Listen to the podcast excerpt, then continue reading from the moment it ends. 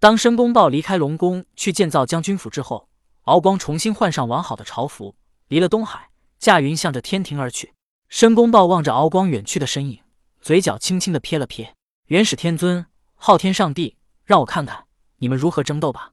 申公豹不甘心遵从元始天尊的命令行事，所以他来到东海，直接便给敖光下马威，并以武力镇压他。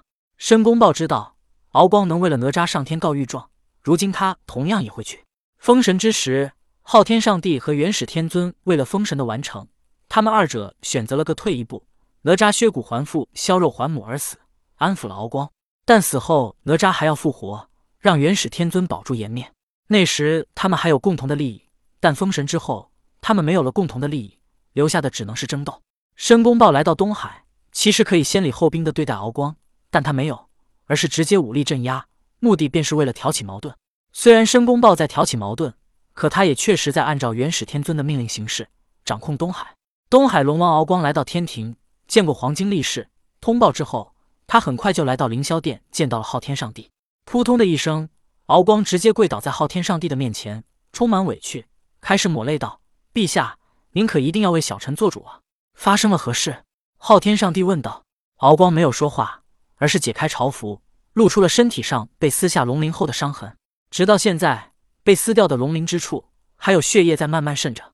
这也是敖光为了表现自己的凄惨，故意没有止血。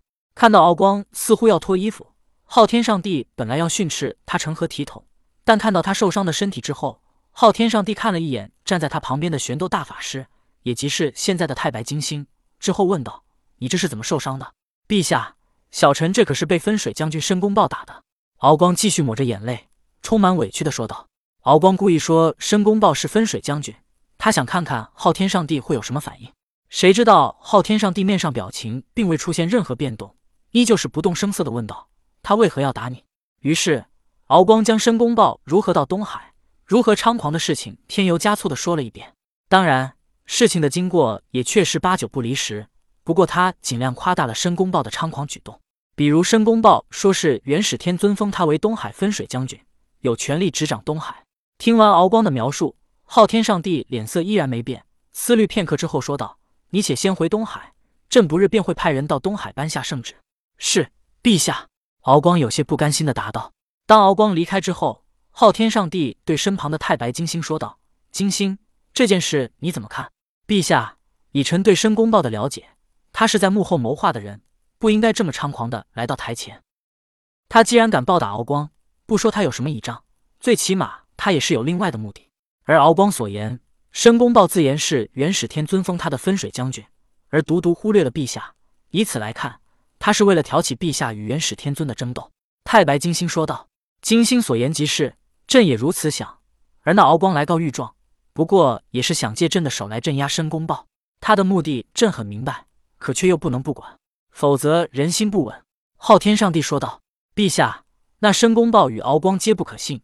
申公豹想挑起纷争，敖光想利用陛下，但此时我们也不得不利用他们，而且更不能与元始天尊直接起冲突。”毕竟我们现在的谋划还未实现，那元始天尊依旧是人人敬仰的盘古化身。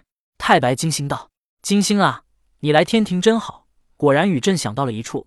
他们皆不可信，所以朕决定组建天庭水军，由天庭统管天河与人间四海，朕直接掌权。”昊天上帝道：“陛下英明，当年共工怒触不周山，天塌地陷，天河水泛滥人间，人间水即是天河水，天河水军以此为礼。”正可统管三界海域。太白金星道：“不错，但组建水军倒也不急在一时。可担当水军元帅之人，必须先找到。”顿了顿，昊天上帝问道：“金星，你可有什么人推荐吗？”陛下，臣当年一直在八景宫修道，所识之人不多，无非都是产劫二教弟子。